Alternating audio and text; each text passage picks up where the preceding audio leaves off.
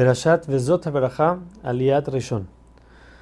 Moshe, el día de su muerte, bendice a todo el pueblo. Primero comienza con palabras de alabanza a Shem, como él vino de Har Sinai para entregar la Torah.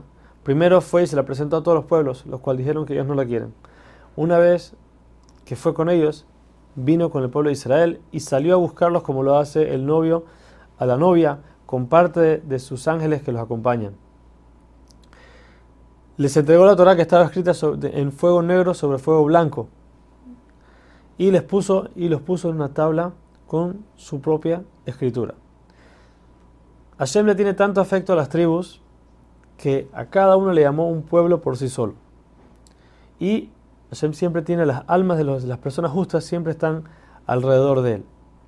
Ahora, el pueblo de Israel se merece esto, ya que ellos se juntaron a él debajo de la montaña de Har Sinai, y recibieron el yugo de las mitzvot, viajaban por orden, divina y no se quejaban y preguntaban a dónde, tenían que ir. También en los momentos donde parece que Hashem les da favor a los otros pueblos, el pueblo de Israel sigue aceptando los decretos de Hashem con alegría y no se quejan. La Torah que, que Moshe nos entregó sigue diciendo el Pasuk que es del pueblo de Israel y nunca la van a soltar, siempre van a estar pegadas a ella, siempre van a tener el yugo de Hashem sobre ellos. Por todas estas cosas, entonces dice Moshe, ellos merecen ser bendecidos. Con esto entonces empieza la bendición de Moshe a todas las tribus. Primero empieza con Reubén.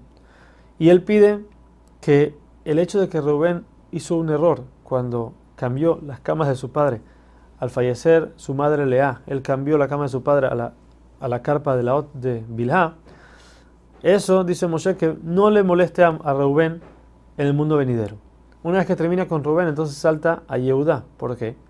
Porque ¿quién fue el que causó que Rubén aceptara el error que hizo? Yehuda, cuando Yehuda aceptó lo que hizo con Tamar.